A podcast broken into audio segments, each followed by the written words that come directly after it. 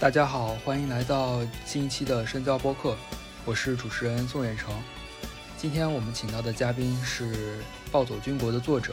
也是大家非常熟悉的沙青青老师，欢迎沙老师。大家好，呃，我是沙青青。然后大家如果爱听播客的话，可能经常听到我的串台吧，所以这今天也非常高兴能够来深交，也串个台，非常高兴。大家听到片头的音乐，应该能大概猜到我们接下来要聊什么内容。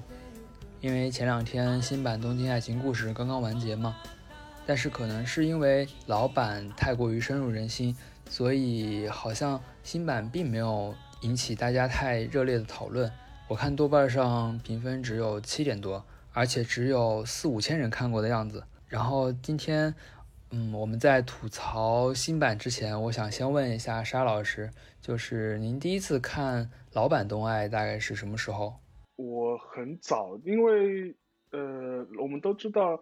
老版的话是一九九一年在日本开始正式那个那个播放的，然后大陆引进，我印象中应该是在九四年、九五年这个时间段。然后我看的时候，我第一次看的时候，更应该也是在那个，呃前后不久吧，就也是在那个时间段，就基本上是在，呃九十年代的时候看的。就那个时候，当然人还是很小了，也看的似懂非懂，但是这个印象还是很深的。所以说，呃，对于我们这一辈，就是早期八零后来说，可能《东京的爱情故事》的确是一个成长电影或者成长影片。呃，可能是伴着你的青少年期，伴着你的青春期，呃，长大的，所以说这个历史地位可能的确是比较厚重一点。因为刚刚那个远程也提到那个豆瓣嘛，我去看了看，他老版的评价是在豆瓣上打分是九点四，然后看过的人基本上超过十一万人是打了打了分的，所以说这个分数可能放在整个豆瓣也是一个比较厉害的一个指数了。然后好像说是在引进老版《东爱》之前，国内的观众看到的大多数都是一些偏时代剧的那样的一种类型。可能《东京爱情故事》对于当时的人来说，算是对日本印象的一个启蒙。呃，对的，因为可能再早的那个在国内电视台播放的日剧，可能的确是跟。类似于时代剧，或者是我们中文语境讲的古装剧，比如说像什么《资三四郎》啊，呃，或者是更近代一点的，就比如说阿信啊，这相当，我相信就是说对很多九零后的父辈来说可能会很熟悉，呃，但是东爱它可能的确是很早的一批，呃，讲日本当代都市生活的一个连续剧，然后你也可以想象对当时的呃。中国观众来说，的确也是一个很耳目一新的一个事情，所以说，而且它反映的事情呢，又不是那种呃很重大的什么社会题材、历史题材，就是很平凡的呃普通人之间的这种爱情的这种纠葛，呃，这种形式其实对当时的中国人来说，可能也是一个呃比较少见的，更何况九十年代的初的时候，呃，改革开放可能进入了一个新的阶段，呃，都市生活呃可能有一些萌芽。呃，对当时的中国观众来说，可能也会一种向往。他他看动画就会想象，哦，可能现在城市生活、都市生活应该是这个样子，大概是这个样子的吧。所以说，可能有这样一个背景。所以到后来，当您对那个时候的时代背景更了解之后，有没有再回头看老版呢？因为我们知道，老版《东京爱情故事》上映的时间其实是一个非常特殊的节点，也就是一九九一年。大概是东日本泡沫经济破碎的那一年，呃，就是你日式日后来看的话，的确是，就是说它它上映的时间是一九九一年嘛，呃，这个时间点对日本来说也是一个蛮微妙的这样一个时间段，呃，因为我们都知道，呃，八九年的时候是昭和呃天皇去呃去世，然后漫长的昭和时代宣告结束，迎来了平成。然后也是在一九八九年的呃十二月的十二月份，当时的东京日经指数来到它的历史最高点，然后是涨到了将近呃四万两千点，这是历史上的最高点。你大家有感兴趣的话，可以去看看现在的那个日经指数是是在多少点。你可以看到那个当时的一个泡沫经济的一个顶峰的样子，你可以想象一下。呃，虽然那个在九零年的时候，当时开始有的确有一呃日本的股市开始下跌，似乎让人感觉泡沫开始有破灭的这种迹象，但实际上到这部电视剧，也就是一九九一年的时候，呃，那个泡沫经济还是没有完全的爆掉，等于是当时的日本还在享受泡沫经济或者泡沫时代的余晖。可以说，这部电影某种程度上来说，你可以把它视为日本那个泡沫经济时代最后的一个呃影像吧。可以在那地方有一个很淋漓尽致的一个记录，因为呃，基本上日本股市和那个房市就彻底的崩掉，可能是要从一九九二年开始算。所以说，这个片子上映的九一年是一个比较微妙的时间点。我们前面也提到了，就是说是对九十年代年代的中国观众来说，《东爱》是一部开眼界的一个都市剧，呃，尤其是对像我这样的就是七零末期或者八零初的这样一代人来说，呃，你觉得哦，原来开了眼界，原来恋爱可以这样谈，的？或者是成就是都都市的都市男女的感情生活是这种状态，呃，我觉得还是蛮有蛮蛮有意思的，就是说。所以说，这也可以去解释了为什么在我们这批人这个这批人当中，呃，老版东爱的地位会摆得这么高。你也可以想象吧，如果在你十二三岁的十二三岁的时候你看了这样一部剧，那这个记忆当然可以伴随你一生了。你在青春期的时候看了这样一个片子，肯定是忘不掉的。我我所以我相信像像你这样就说是更年轻的人了，就是说你你看的时候肯定是都已经青春期已经过了之后再来补的吧，不。就是你你的看的感觉可能跟我们这感觉就完全会差得很远，因为当时的时候是上海台是放的，而且当时那个上海台放的是那个配音版，我等于是我第一版看的时候是中文配音的，是译制片配音的，我可能是两千年以后的时候再会再去重看了原版，所以说从这个角度来说，你就可以解释了，呃，七零后，尤其是七零后、八零初这样一个时间段的人。对东爱的印象，老版东爱的印象为什么会这么深？呃，历史地位会这么高？呃，而且你也可以想象嘛，在那个时代，你能看的东西很少嘛，渠道也很少，所以说，像现在的年现在的年轻人反过去看的话，会觉得，呃，我我猜啊，可能会觉得，呃，赤木印象还是蛮可爱的，大概也但但大概也就也就仅此而已了。我觉得，你是什么时候看的？我是因为新版要播，所以最近才补了一下。啊，对啊，所以说我觉得看就是这是很典型的嘛，就说是像你们看的时候，只只是只会把它当当当做一个啊还还可以的日剧，就这么就这么看了。对，其实老版上映的那个时间节点，它不单单是泡沫经济崩坏，而且它其实还开启了我们说是日剧黄金十年这样的一个时期。嗯，因为我们有这样的一个说法，就是日本它可能在九十年代的时候涌现了相当多的。就是质量很高的日剧，然后当我们现在谈起泡沫经济的时候，您大概是一个什么样的印象呢？呃，其实我觉得对于当代中国人来说，可能反而容易想象吧。呃，当然我我们知道，就中国一方面它呃发展不是很平衡，呃贫富差距也的确存在。呃，但是也不可能否认，在这过去的可能七八年时间当中吧，的确中国人有一段时间是的确是在全世界范围内买买买嘛，就是从从那个呃从从那个我们去收购一些国外的大的企业，呃拿嗯嗯举个例子，拿我们的这个呃影视行业来算来算的话，就比如说国内就有某些企业跑到美国去收购著名的院线，对吧？呃，对，这个反过来说，其实当时八十年代的日本也是这样子的嘛。就比如说索尼去买了哥伦比亚，呃，这就是一个很标志性的事件嘛。然后当时呃，可能呃，可能前两年有中国企业去买华尔道夫酒店，当时日本企业去买那克莱斯勒大厦，然后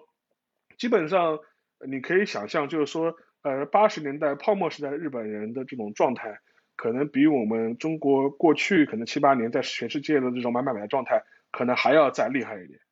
所以说，呃，从呃从宏观面上可能有这样一个很明显的一个体体现嘛，就比如说很长一段时间，嗯，你去世界各地旅行，呃，看到一个东方人的面孔，他可能会当你是日本人，跟你说日语，呃呃，有之所以有这个印象，很大程度上就是因为八十年代日本人的在全世界范围内的这种呃呃比较有钱或者是。呃，比较呃比较豪奢的这样一种印象会给人留下来，以至于过了二十年、三十年，呃，某种程度上还会有这印象。但呃，某种程度上也可以映射，可能某一些中国人可能在最近这几年的在海外的一些呃形象吧。呃，这是一方面。然后对在日本本土的一些普通日本人来说，可能也的确经历了一个从七十年代经济高速发展，到了八十年代可以充分享受物质繁荣的这样一种。呃，状态，而且某种程度上，对于呃八十年代的日本人来说，呃，他整个一个经济发展，呃，当时有一个评价，就是说，呃，在八九年的时候，呃，面对日经指数这样一个非常虚高的状态，当时居然有很多的日本媒体可以非常自豪的宣称，呃，在日本股市不存在牛顿牛牛顿的重力法则，就是股市永远涨。房市房价永远涨，就是说一切是日，就是所有人都会变得越来越有钱，呃，就是有一种呃这种状态就显得非常明显。而且我还是想到一部电影，呃呃，就是之前有过一部电影，就是那个永远的三丁目，三丁目的夕阳。对对，讲那个昭和乡愁的。昭和乡愁的嘛，呃，所以某种程某种程度来上来说，其实那个时代是反映了昭和战后昭和日本复兴的这种这样一种状态。呃，但是到了七十年代、八十年代，呃，代表日本的，就说是某种程度上来说，呃，整个呃所有国民的心态就完成了一次呃转变，从呃从三丁目时代的呃复兴，呃走出战后废墟的状态，变成了一个我是世界的主人，日本永远是日本是世界第一的这种状态。我因因为我之前也翻过那个我们很有名的那个日本学者傅高义的书嘛。他最有名的书就是七十年代写了一本书，叫《日本日本第一》，Japan's Number One。所以说，当时的日本日本人也会觉得，你看一个美国的资深的学者都会说日本第一，那可能日本真的是世界第一。所以说，这种心态最在当时的日本，在八十年代日本的确是可以有一个非常呃鲜明的体现吧。而且还有一点，大家如果去看东爱的话，有一个有一些细节，大家也可以留意。呃，就比如说那个在老版东岸当中，呃，这些主人公，这些在呃这些主人公，你看他的在东京的呃住的房子，他的生活，呃，可以说他们都是一些很普通的呃萨拉利曼或者是工薪族，但是也的确可以在当时的东京过那样的生活。还举个例子，就比如说呃那个女二就李美。李美她只是一个呃学历不是特别好的一个幼儿园的保育员，但是她居然也能在东京生活，呃，我不知道大家考虑过这个问题吧？如果如果你把这个时空背景换到现在的话，就可能觉得大家觉得嗯好像不太对，但是 呃但当然呃当然某种程度上来说它是一个电视剧嘛，电视剧当然它有艺术啊夸张啊，但是它某种反映的某些点也的确是跟那个时代是契合的。呃，所以说从这个角度来说，我觉得呃，九一年这个剧本身的确是可能更多是反映了当时这样一个泡沫时代最后余晖的这样一种状态。而且我们知道《东京爱情故事》是有漫画的原作的嘛，然后漫画原作的话其实更早，就是更早，可能是八十年代八呃八十年代末写的那个漫画的原作，但那个时候那个时候更是那个泡沫经济的顶点了嘛，呃，所有人都能找到工作。你找到工作就能过好比较好的比较舒坦的日子，呃，经济上面没有任何问题，银行可以大把借借给你钱，就基本上是属于这样一种，呃，看上去欣欣向荣的状态。对，现在我们看老板的时候，会觉得里面的人都是一种很积极向上的那样的一个精神面貌，也是很符合当时的整个社会情绪的。而且，其实我印象很深的一个点就是，他们的家里永远是塞得满满当当的。就是那种物质生活特别丰饶的那样的一个象征吧，而且我还有一个印象很深的点，就是老板里面他们几个朋友会去做那种温泉旅行，因为我们知道，嗯，在那个时期，很多人他们在周末的时候，或者是放节假日的时候，都喜欢去像东京周边的城市，像热海做这种温泉旅行。然后，但是这种温泉旅行实际上是和经济发展是密切相关的，因为我们知道，到后来日本经济走向下坡路之后，像热海这种曾经的观光胜地也都随之衰落。然后，当我们看新版里面，其实他们也会有就是两个人出去玩的情节嘛，但是他们去的地方就是那个海边的落日，也就是一个完全不需要耗费金钱的场所。对，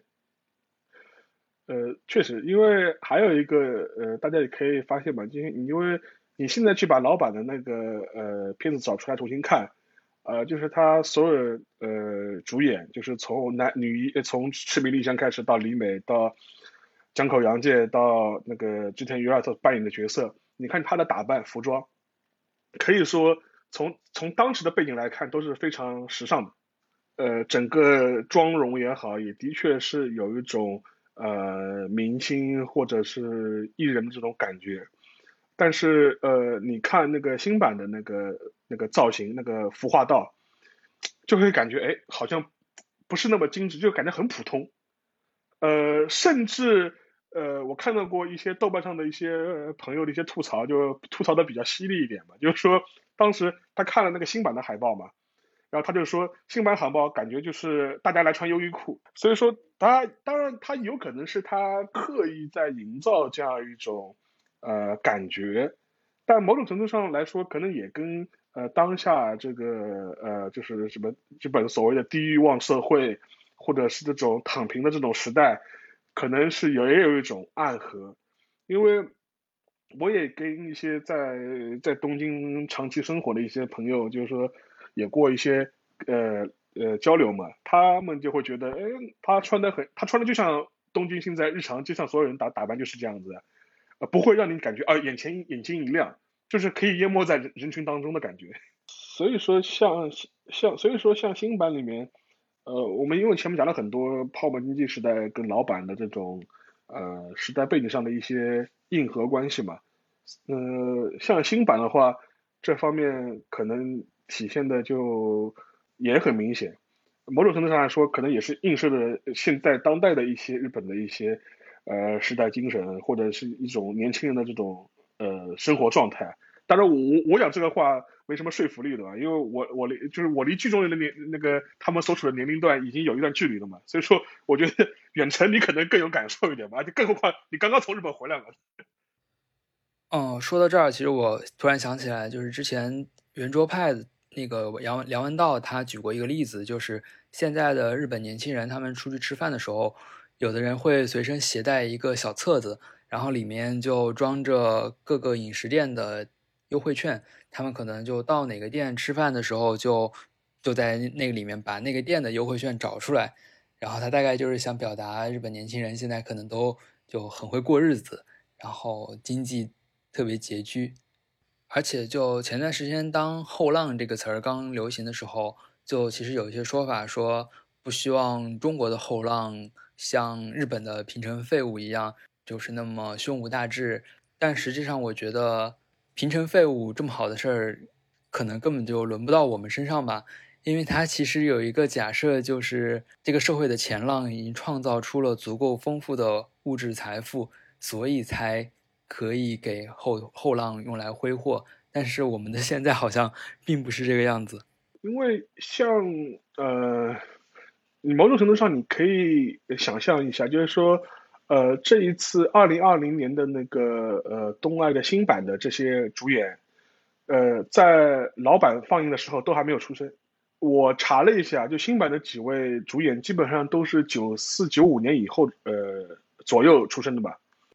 对，好像当时石桥静河吧，他就压根儿就没有看过老版，他当时就想找老版来看的时候，还被导演他们给阻止了，就是说你不要提前看一下这个丽香她在老版的形象是怎么样的，否则会影响你在新版对这个人物的阐释。有过这样的说法。呃，所以说，呃，他那么就是老版的呃那一代的呃主演也好，或者是他他电视剧里反映的这种故事也好，对新版的这批主演来说，的确是父辈的父辈的故事，的确是父辈，而且是而且是的确是离他们已经非常遥远了。呃，从你前面讲的那点也的确是这样子，就是说，呃，我们现在我虽然我们前面讲了很多啊，就是日本经济萧条啦，然后呃消失了二十年，消失了三十年，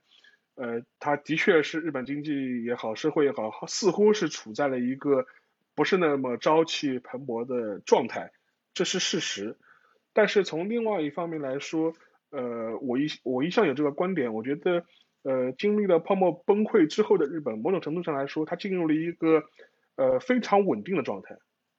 呃，超就是有某种程度上，你可以说是一种超稳定结构。呃，你想想看，呃，一个社会、一个国家，它的经济呃陷入萧条将近二十年的时间，它居然还能够是世界第二大经济体。呃，直到二零一零年被中国超过。呃，如如果你放在世界上绝大部分国家的话，如果你的经济增长率长期是零零增长，甚至是负增长，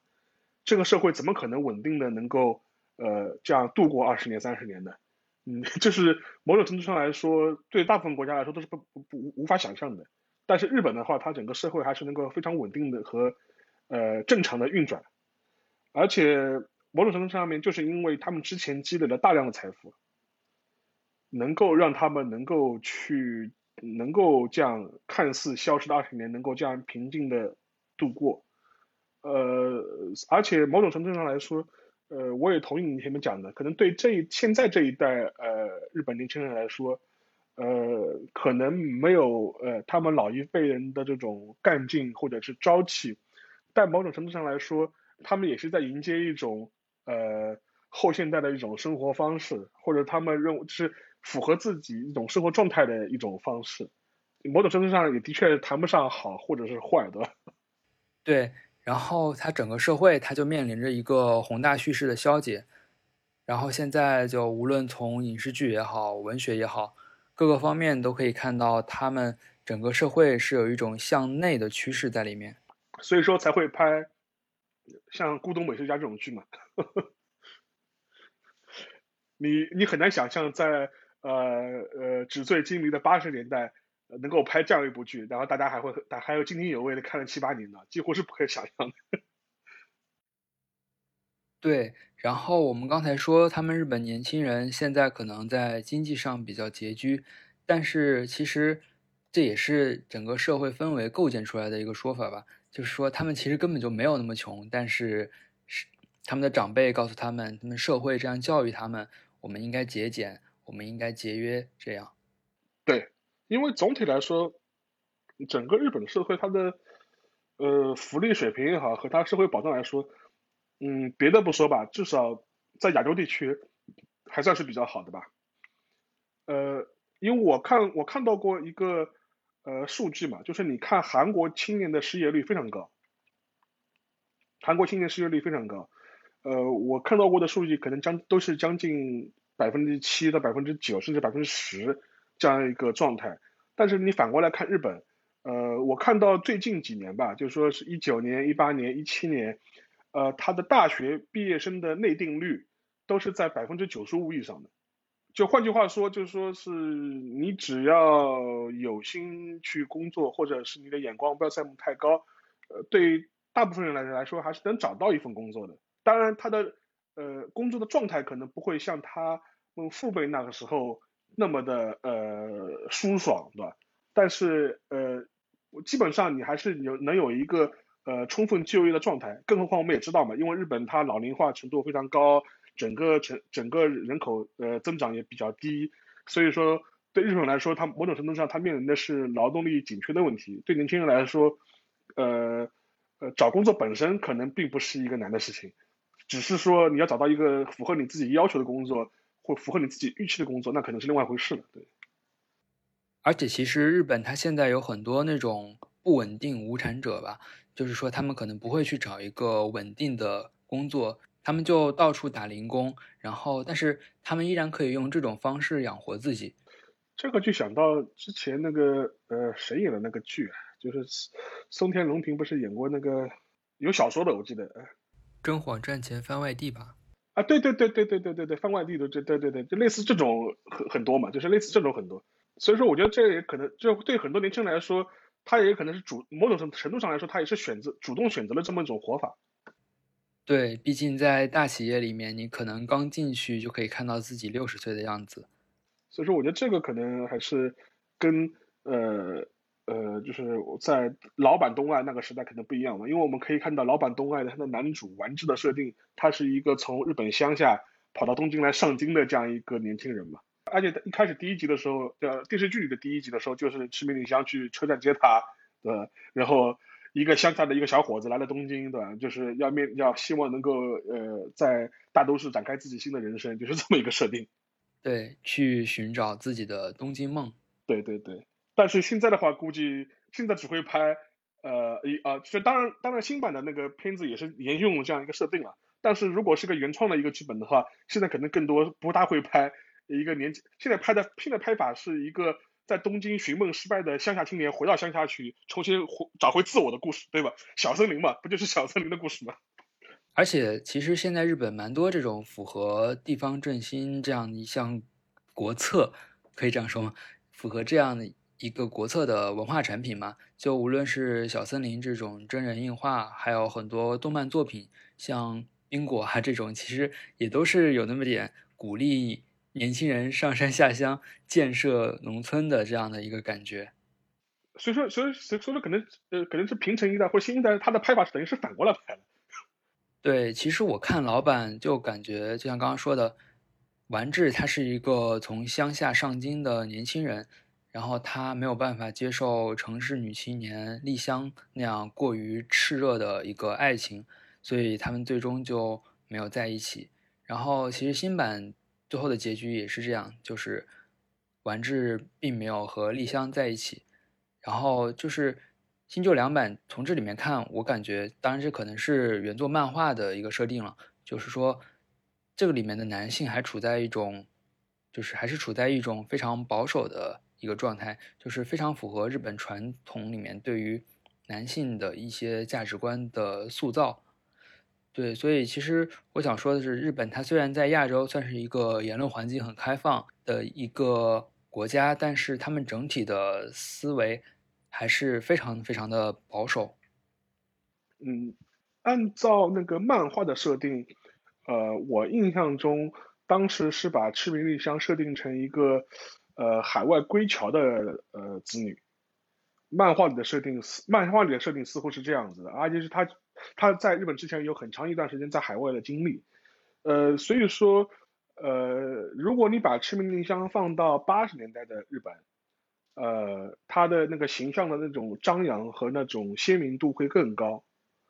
呃，因为他漫画里给他这样一个设定，我觉得是为了让他的很多行为能够有个合理化的解释，就是说，如果你是写一个土生土长的一个日本女性。她是一个非常敢爱敢恨、大胆奔放，呃，很呃很俏皮的这样一个形象，呃，很多人会觉得有呃可能会觉得她性格很突然，就是很突兀嘛。但是如果你你给她一个海外背景的话，你会觉得哎，这个好像合理了。她她因为她不是一个呃某种意义上百分之百的一个呃日本的日本人的一个基因，他有他受了他之因为他有一个海外的背景，所以他的很多的奔放的行为也好。呃呃，热情的行为也好，似乎能够有一个合理化的铺垫，呃，所以说有这么个预设，呃，如果但是同样的，如果你看老版的那个东外的话，呃，当然铃木保奈美扮演的赤壁丽香的确是非常可爱，但是某种程度上来说，你会有种感觉，你就不你就不懂为什么，呃，当时的那个赤壁丽香的设定会这么对呃那个丸治就投入这么大的热情和爱情嘛，就是。这个可能有我，大家可能会觉得，哎，这个爱好就是他这种喜欢或者他这种热情的行为，似乎是有点呃突兀也好，或者是有点呃就是不太好解释也好。但是他在漫画里可能会给你一个，他是因为他本来就不是一个百分之百的日本人嘛，就是他有了还有很多很多海外的经历和背景，所以他会像外国人一样的奔放，他可能会有这样一个预设。呃，在新版里面，可能是因为时代毕竟有变化了嘛，所以说他可能在这个设定上面来说，呃，有些人会认为就是说是他可能更符合原著的那个赤名离乡的设定，跟漫画原著的赤名离乡设定。呃，在老版的呃赤名离乡呃设定里面，呃，给人更多的感觉是铃木宝奈美的个人印象呃太过深刻，所以说某种某种程度上，我之前跟很多朋友聊的时候也会说。我们对老板的赤名铃香的好感，很大程度上是因为有呃铃木宝铃木宝奈美的滤镜，就是 铃木宝奈的，对，因为当然我一直有个观点，我讲出来可能会被很多老那个老东爱的粉喷死的，就是说说我就会觉得说大家可以设身处地的想一想，如果把你摆在呃现实生活中丸治的位置，你面对赤名丽香这样一个女生，有多少男生真的敢选择赤名丽香？哎，就是你设身处地想想吧，你看看这个人的确是很可爱，的确是很热情，但是如果你知道他的过去，他跟你的上司发生过一些不伦的一些关系，然后把你放在那个呃那个就是那个玩质的立场上头，他说，我觉得很多男生确实是会怂的吧，我觉得，或者是的确是会考虑会比较多的吧。我们之所以会觉得玩质，哎呀，你怎么不选赤名银香啊？会骂他，会骂，那是因为。演赤名丽香的是铃木保奈美啊，对吧？就说尤其是那个时候的铃木保奈美，的确是非常可爱，而且是他那个滤镜的那个效果太强了。对，对，就是或者也不叫接受不了，就是会有一种呃，就容易无所适从吧，就是有会有种无所适从什么。但是是因为老板的演员是赤名丽香和老板的拍法，呃，所以说让你会觉得他更多是一种率直的可爱。但是放到新版的话，呃，当然我知道有很多人对新版评价也还是不错的，但是我看了几集的的感觉就是说，就感觉非常不舒服，就是尤其是第一集和第二集的时候，就有一种就是说是呃新版的丸治被自己的年长的女上司性骚扰的感觉，我不知道你看了之后有的感觉，我当时觉得，嗯，就是觉得就是就是觉得。一个比你年长的女女上司或者是女前辈，在就是来在在啊在调教你的感觉，就是调教一个像他小小亲人的感觉，呃，反正当时觉得嗯，就觉得好好奇怪，就是说，对，还有就是老板的丽香，感觉他的爱太有侵略性了，然后像丸治那种乡下来的，可能就真的受不了吧。然后新版里的石桥静和他，可能就没有老版的铃木保奈美那么可爱。然后他给人的感觉就是一种有点性冷淡，然后其实很多人之所以喜欢新版，可能其实就像，呃，我们看老版喜欢铃木保奈美一样，他们其实喜欢新版的原因也是因为石桥静河这个演员吧，因为他其实之前是演过一些，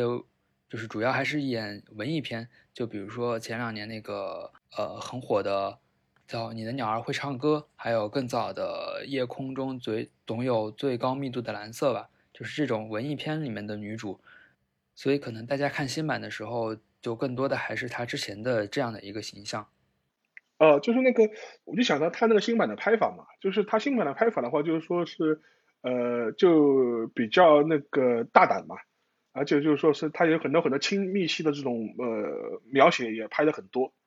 呃，在老版里面，这些场景几乎是所有场景都是跳过的，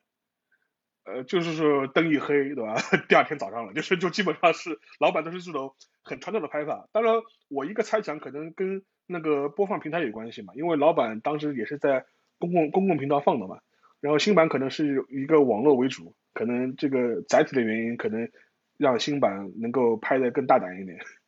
然后我其实看新版的时候，还注意到一个点，就是他会特别强调东京这样一个城市的存在。就是说，我们看老版，它可能虽然也是发生在东京里的，但是它没有很多的，就是东京特色的这样的一个建筑或者说是地标吧。就是说，这个故事你觉得它可以发生在任何一个大都市，而不是说有东京很地域性的东西在里面。但是新版就不一样，你会发现。新版里面的东京铁塔的存在感特别强，而且很多老版里的一些很有名的桥段，就比如说他们俩背对背，然后比谁先回头看这样的一个经典的桥段，新版里面就挪到了那个东京站前。也就是说，新版它可能无时无刻的都在强调这里是东京，这里是东京，这跟老版是不太一样的。嗯，好，对了，你你这么一说，倒是提醒我了，确实是有这么个印象。呃，在老版里面，当然你知道是发生在东京这样一个大都市，但是你这么一说，我呃很多地标性的东西的确是印象不是那么的深。当然我知道有一些朋友还会去做一些老版的什么圣地巡礼。甚甚至甚至我有朋友当时还会跑到他们前面讲那个场景的公园去看，就是说互相告别在公园去巡礼，也也也也都是有的。但是这些公园本身其实跟那个东京的这种属性感不是那么的强。呃，新版的话的确是，呃，对你像看他那他那个海报里面就要特意的突出那个东京塔嘛。呃，然后我之前还看在豆瓣上看到有个人吐槽，就 吐槽的非常有意思，就是说。呃，大概是说，呃呃，看他们那个呃，就说是那个那个新版里面的那个公司的周围，应该是在呃南青山，但他们为什么吃个中饭会跑到墨田去吃中饭？这些就是觉得给你感觉好像他就是要特意要把一些东京的各个场景秀给你看嘛，就确实确实确实有这么有有这么一个大的拍法上的一个区别吧。另外一个我比较好奇啊，就是你。因为石桥静河相对来说比较熟悉嘛，就是另外几个主演你了解吗？完全不了解，对吧？因为我我我之所以会这么问的原因是觉得，我觉得呃新版的四个主演的辨识度似乎没有老版的高。呃，我我我我举个例子，就是比如说他的新新版的那个，那就是丸治跟那个呃就是老版江口元介演的那个角色。就是互相兑换的话，你会你觉得会有什么问题吗？我觉得没有任何问题。但是如果你的老板的话，你想象一下，织田裕二扮演的角色去跟那个江口洋介对调的话，你好像就不太就不太对了。然后，其实我们刚刚谈到九零年代，就是日本日剧黄金时代。就其实我个人对九零年代是没有什么记忆的，但是当我回头看那个年代的电视剧的时候，会也有那么一点儿。乡愁的感觉，就像我们现在看《永远的三丁目夕阳》，也会，就是我们没有经历过昭和，但是看《永远的三丁目夕阳》的时候，也会有那么点就是乡愁的情绪吧。就是我看九十年代那些剧的时候，就感觉大家就好像都活得很单纯，而且就很有朝气，就是那样的一个还没有被各种电子设备侵蚀的一个时代，就有那种单纯的美好吧。我不知道你在你在日本的时候有没有留意过，就是说，嗯，在日本很多地方都会有一种那个纪念馆，那个昭和馆、昭和风情馆，呃，就说很多，大大小小都有，就说它有可它就是一个以昭和呃风情为主题的一个小小的博物馆或小小的纪念馆，呃，他会把收集很多昭和时代的场景啊，当时人看看的呃电视啊。海报啊，呃，图书啊，呃，甚至一些场景，他会做一些复原。呃，如果去日本旅游的话，某呃有，说不定你会在街角路边会看到这些东西嘛。呃，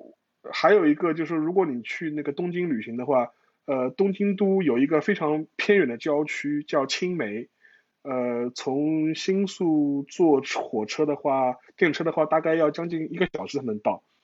这个地方是在东京都的最西面。已经是在多摩川那边了，但是它这个整个小镇的风格就是以保留昭和时代为它的特色，呃，而且它那个镇里面，它会把很多昭和时代电影的海报作为它整个镇的一个呃呃，就是一个风景保留下来，呃，非常有意思，呃，所以说当时你去的时候给你的感觉就是说，呃，就现在的日本人也好，他会对那样一个时代有一种。憧憬啊，怀念啊，或者是会觉得那时候那时候的人非常有人情味儿啊，呃，但是我觉得更多是泡沫经济破灭以后的人对昭和时代的回忆或者是怀念，呃，但对于现在的平成一代的人来说，某种程度来说，他更有的某种程度上来说，他可能是怀念那个时代人们的有一种。呃，人和人的这种关系相对来说会比较亲近嘛，然后整个一个社会的人情味会更浓。因为我们前面提到那个三丁目夕阳，其实我印象中应该也是在零七零八年左右拍的吧，它也不是一个非常老的电影，它也不是个非常老的电影。那个他呃，所以说他拍这个电影的本身的目的，我觉得就是现在的人可能对当时的呃人情世故的一种，你可某种某种程度上你可以说是一种想象，它未必是真的是这样的，它有一种美化，它有一种玫瑰色的想象，但是某种程度上也可能是反映了现代人的他认为没有这东西，他或者他呃缺少缺少这个东西，他才要去想象和怀念嘛，而且更何况经历了那个。呃，泡沫经济破灭之后，到了，呃，对啊，平成都已经结束了，到了令和时代的日本，其实我们可能更多听到了一些说法，除了呃所谓的呃低欲望社会之外，我们还听到一些说法，就比如说无无缘社会，对，然后或者是什么孤孤独死，对吧？呃，就是或者是日本社会的这，因为这种这种状态，我觉得可能是，呃，也是一种现代日本人的一种。忧虑吧，或者是一种担忧吧，像《孤独美食家》可能是反映了一种，呃呃，从一个比较轻松和乐观的角度来看这个问题。但某种程度上来说，我不知道那个远程你有感觉吧？就是说，如果我现在就会想，如果你把我丢到东京去，我的确是可以一个礼拜不跟任何人讲话，我能够日子一个人日日子过下去的，是吧？是就是说。但是这种场场景的话，如果你长期陷入这种状态的话，你整个人的精神状态的确是会一进进入一个无缘，或者是跟人和人之间跟社会进入一个很疏离的状态的。呃，就是你我当时测试，你在你换一个人，就是说，呃，我就是我跟一些在东京的朋友聊嘛，因为这段时间不是我们都知道日本前一段时间因为那个自诉是那个呃防疫嘛。就是他进入紧急事态之后，他整个日本社会很多地方就不上班啦，或者居家办公啊，进入这种状态。呃，我我跟很多日本就是在日本的朋友或者跟日本人聊，他就会说，我的确我他说他说他说沙嫂，就是我不我在跟你讲话之前打电话之前，我可能一个礼拜没跟人讲过话。但是这种场景可能中国人觉得会比较难以想象，但是对日本人来说，我觉得可某种程度对当现在的日本人来说，某种程度上是种常态。我不知道你怎么觉得。对，其实，在日本生活过的人，基本上都会有这样的感受。然后，像我当时就可能，嗯，被迫就是逼着自己出去打工，然后用这种方式去接触一些人。对，所以说，他某种程度上就是因为现在这个日本社会可能的确是人和人之间的距离感、疏离感，呃，会越来越远嘛，以至于你会怀念那个时代或者上个时代，无论是昭和年代还是你前面讲的，就九十年代那种。日日剧里面或者影视片里面反映出来的那种人情，对九零年代的那个时候的日剧之所以给人一种很温情的感觉，还有一个原因就是可能九十年代对于日本人来说也是一个写满了惨痛历史的一个年代吧。就像九五年的阪神淡路大震灾，还有就同年的那个地铁沙林毒气事件，就整个社会的情绪都是非常悲伤的。所以说，他可能也确实需要一些文艺作品来给大家做一些情绪上的抚慰。对，呃，就比如说你前面提到了那个呃阪神地震，然后也提到了那个呃沙林毒气，呃，所以说某种程度上来说，的确是一种当时的一种时代背景，更反倒是因为有这样一种呃新世纪的焦虑吧，呃，从影视创作上创作的角度来说。呃，反而会去拍一些呃让温暖人心的一些作品吧，就比如说像呃也是对我们这一代八前八零后八八零后前段的人来说印象很深的一些电影，比如说像什么《恋爱世纪》啊，《悠长假期》啊，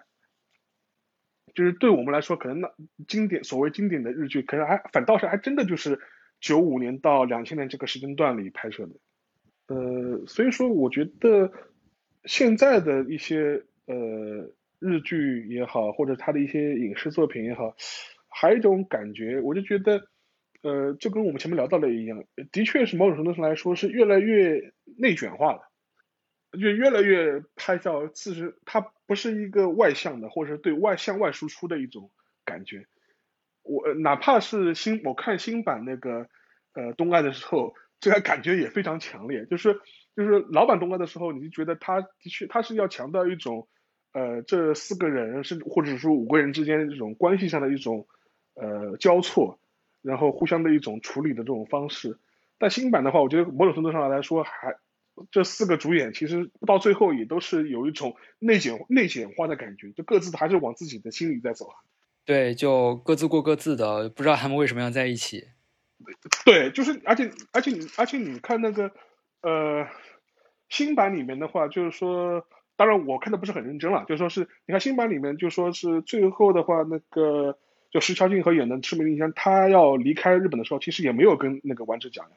对吧？我印象这这个拍法其实跟老板也是不一样的嘛，他也没问他，他自己已经做了决定，说我要我要我要走了，跟你没有关系，就是似乎是这个这种给你这种感觉，就是对，就是。新版的赤名丽香，她其实是更有主体性的一个角色，而老版的话，还是觉得有点恋爱脑吧，就是一个单纯的爱情的臣服者那样的一个感觉。看到这个片子的结尾，就才发现他其实跟老板的精神确实是不太一样的。就看到你看老板的时候，你会觉得。我们当，我相信所有的老板的粉丝或者观众都会有种感觉，都会觉得，哎呀，玩具有什么好的？你是你看为什么要这么要掏心掏肺的爱他呢？对对，就觉得不值得，不甘心，对吧？但是呃，但是新版里面似乎就完全不是这样一种状态。新版里是萧敬腾演的那个赤名丽香，他就感给你感觉，他就是我是对这段关系是一个主导者和一个把控者。对，然后还有就是我们刚才提到的。就是新版，它会额外的强调东京的标识。就其实我觉得日本它今年的很多文艺作品，它可能真的会强调，就是很国家主义的一面吧。就像您前两天也刚聊了一期那个去年的那个新片叫《新闻记者》，就是说它整个日本的政坛，它在日渐走向一个保守化的趋势。就比如说去年像日本的爱知三年展事件这种文化事件，其实都可以看出一些。端倪就是在全球右转的这样的一个潮流下，日本它也是未能幸免。所以说，对这个这个的确有这方面的迹象吧？就因为对你前面讲的那个新闻新闻记者，因为因为新闻记者去年也是拿了那个日本几个大奖嘛。但是我之前跟那个樊一茹聊的时候，也会说也会聊到这一点，就是说，大家我们两个都觉得，就是说当时要之所以要发这个奖给新闻记者。纯粹就是日本文艺界拿来恶心安倍政府的。这个片子本身的确拍的还行，但也没那么好，说实话。呃，就是它的缺陷还是有一些的。但之所以要给他这么高的评价，呃，某种程度上可能也是文艺界的一些呃情绪上的一些反应。哦，我看到一个说法，就是说新版这个东爱，它其实是有点响应二零二零年东京奥运会的这样的一个创作初衷。感觉日本他们这些文文艺工作者好像跟日本的捆绑关系越来越强烈了，甚至是包括之前很多影迷他们非常喜欢的河濑直美导演，他其实也是跟日本政府有个合作吧，就是关于东京二零二零年奥运会的，就是他给这个奥运会拍了，就是说是要拍纪录片的。呃，我我刚刚去看了一下，好像的确是像你讲的，就是新版新版那个东爱的确是有那个宣传奥运的那个性质的，有这个有是有这个目是有这个政治任务的。对，说个不好听的，就觉得这些文艺工作者他们实际上是和政府的宣传口方面是有那么一点 媾和的趋势。我之前看到是说，新闻记者之所以要找沈恩京来拍。是因为没有日本女演员肯接这个角色呀？对，日本的女演员，她们可能就不太想碰这种角色，就不太想和政治上掺点关系。当然，我这当然这只是一种说法了，这未必是未必是百分之百的确实。但这个说法本身传出来或者听到我的耳朵里，我觉得我不意外，因 为因为。从那个角色设定上来说，的确是比较曲折嘛。你要找一个韩国女演员来演一个呃这样的角色，呃你在人物设定上来说会很麻烦嘛。像那个这部片子，像这部片子里面，你还要给他设定一个是日韩混血的一个背景，这样才能才能交代为什么要找一个 韩裔的女演员来演嘛。因为我们虽然沈恩金小姐她日语讲的不错，但她的确还是跟土生土长的一个 native speaker 还是有差距的嘛。然后另外一方面，那个沈恩金一看也是一个很典型的一个韩国女生的样子嘛。呃，松坂桃李嘛，当然可能他有他自己的一些呃演绎呃戏路上的一些考虑吧。而且我也觉得松坂桃李本身可能也的确是一个挺有个性的一个演员，蛮有自己想法的一个演员。所以说啊，不过你前面讲到那个呃那个女演员或者是异异能人对那个政治比较远离的态度的话，但最近有一个事件可能会不太一样嘛，就是那个呃我们都知道最近有一件事件就是日本那个检察厅法修订嘛。他现在原来一个东京的一个检察总长，因为涉及到一些丑闻下台了，然后这件事情好像在日本的网上引起了很大的反响，有很多艺很多的演艺人士都呃纷纷主动的发表自己的看法和发声吧，呃，然后日推上面也弄得非常火热，很多人都说这是最近这几年很少看到就是这么火热的一个政治讨论，当然这也可能跟现在日本整个一个政治。呃，趋向呃不太一样，呃，当然我也不知道这是一个偶发的事件呢，还是一个有它一个背后生成的一个机制上的一个原因。但是从宏观背景上来看，的确是这些年，呃，整个日本政治界，呃，确实是越来越保守。然后日本的一些文艺界，呃，我觉得可能对政治也越来越冷感。呃，某种程度上来说，也助长了呃这种保守化的倾向。你不能说他们变得越来越右了，或者越来越保守了，只是他们他们通过这种呃远离的那种态度，而助长了这种呃保守化的一种趋向吧。因为现在说实话，我们都知道，传统上来说，日本的演艺界的话，它是一个一它是有左翼的传统的嘛，左倾的一个传统的嘛。但是现在这些年。呃，会拍这些片子的人其实越来越少。呃，你想想看，我印象最深的是石之愈和拍《小偷家族》，当时有段时间还在网上跟一帮日本的网络右翼就是对喷过一段时间，对吧？因为当时我记得是呃，当时是日本政府要发一个什么奖给那个石之愈和石之愈夫没有去领嘛。他一直说，呃，而且，而而且后来就是很多人，很多的日本的网上的右翼就喷他嘛，说啊，你你拍这个片明明拿了那个文部省的那个什么助成金嘛，啊，你现在装什么清高，对吧？呃呃，还有很多人会甚至会衍生到对失之愈合电影本身的批评，会说他，呃，你就是呃夸张日本的阴暗面的，拍给外国人看，为了拿奖。啊，这些言论好像我我这些言论好像我们中国人听了也非常熟悉的。对对对，给海外势力递刀子啊，这种。对对对对，但这些逻辑上其实是蛮类似的，我觉得，而且表现形式都很像。对，网络右翼它确实是一个很奇妙的物种，好像它东亚三国至少是都会有吧，可能全世界范围内也都会有。我之前就听你们就说，嗯嗯，就前几期节目其实。也排你们就是心目中的十佳嘛，对，所以说，对，当时也提到过那个新哥斯拉，我觉得我我觉得某种程度上它是一个非常好的一个政治隐喻片，你不能说那个呃安野秀明本人他是左还是右，但是他这个政治的隐喻的确是某种程度上是来说很能反映日本现在的一个政政治的一个状态吧。就比如说，呃，举例子吧，就说，呃，我们可以拿这次那个新冠疫情的处置来说吧，你不觉得他处理新冠疫情的处置跟哥斯拉的处置很像吗？对，就是，呃，哥斯拉，呃，刚刚开始出来的时候，呃，当时片中的日本政府说，哦，这东西不会登陆的，它是个水生动物，它不会登陆的。登陆之后，他说，哦。他这他不他不会就说是呃他不会什么呃直立站起来再次登第二次登陆了，结果第二次登陆了，就会所以说然后在他登陆之前，大家都在讨论法律问题，哎呀这个事情到底是应该通过日本国内什么法律来对他进行规制？呃这个反过来说，你你反映到现在的疫情处置上来说，你也看看看到那种呃迟钝也好，进退失据也好，或者一种呃比较缓慢的这种行为应对方式也好。的确是，某种程度上来说，也是映衬了这个哥斯拉电影中的一个日本政府的一些相关的一些呃反应。我觉得，所以说从这个角度来说，呃，哥斯拉这个电影本身，你可以把它当做一个特摄片来看。但是在我看的话，就是一个日本政治或者一个官僚现状的一个影射片。呃，还有一个原因就是说，就是讲回东爱说他拍这个片子有为那个二零二零奥运会做宣传的这种考虑在，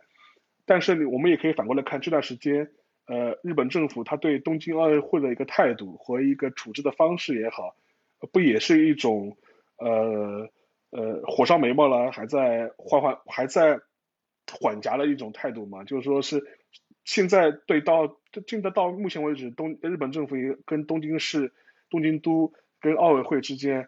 因为那个经费和一些后续的问题，倒还是没有扯清楚，是吧？所以说，我觉得这还蛮蛮有意思的。你你拿来，你把当时电电影跟日本现在的一些日常发生的一些政治上的一些事态放在一起比较的话，还是蛮有意思的。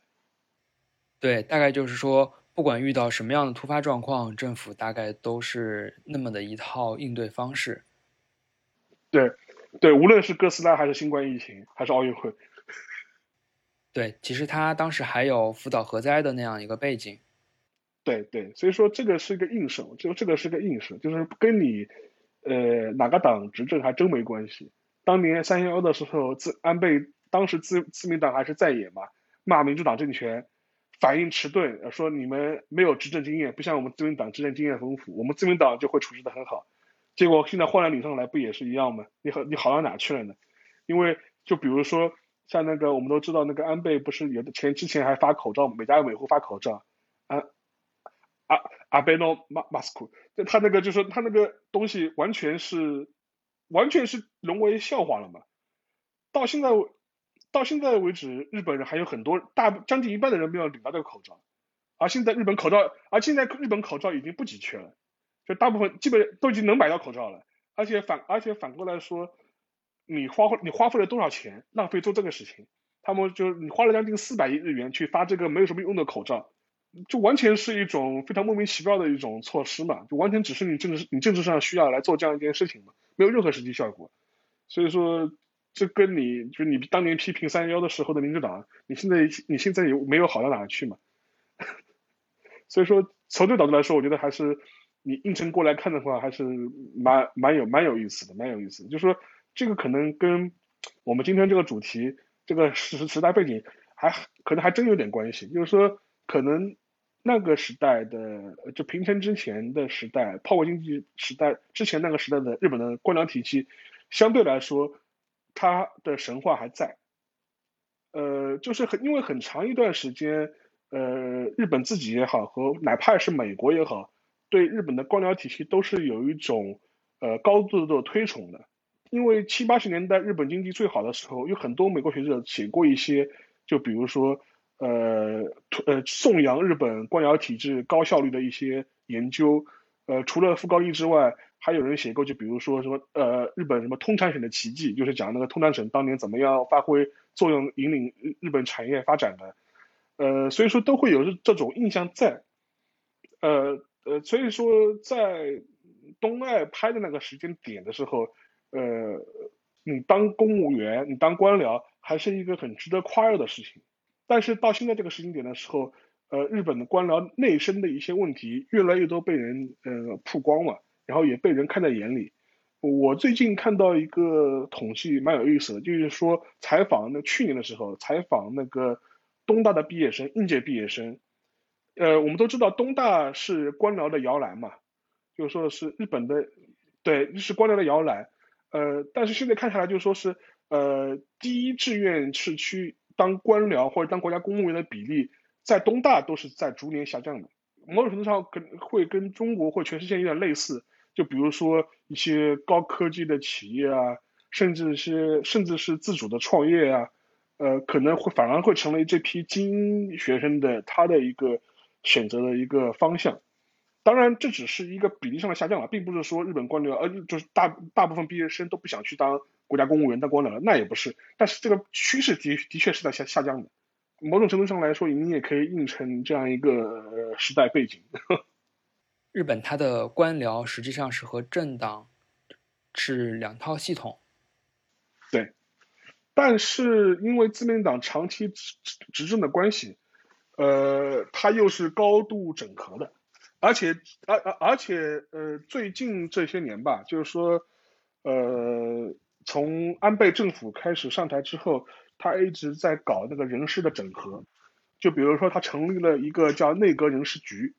这个内阁人事局是等于是直辖那个呃首相的，他可以，因为我们都知道，在此之前，日本官僚的他的人事晋升都是官僚内部决定的，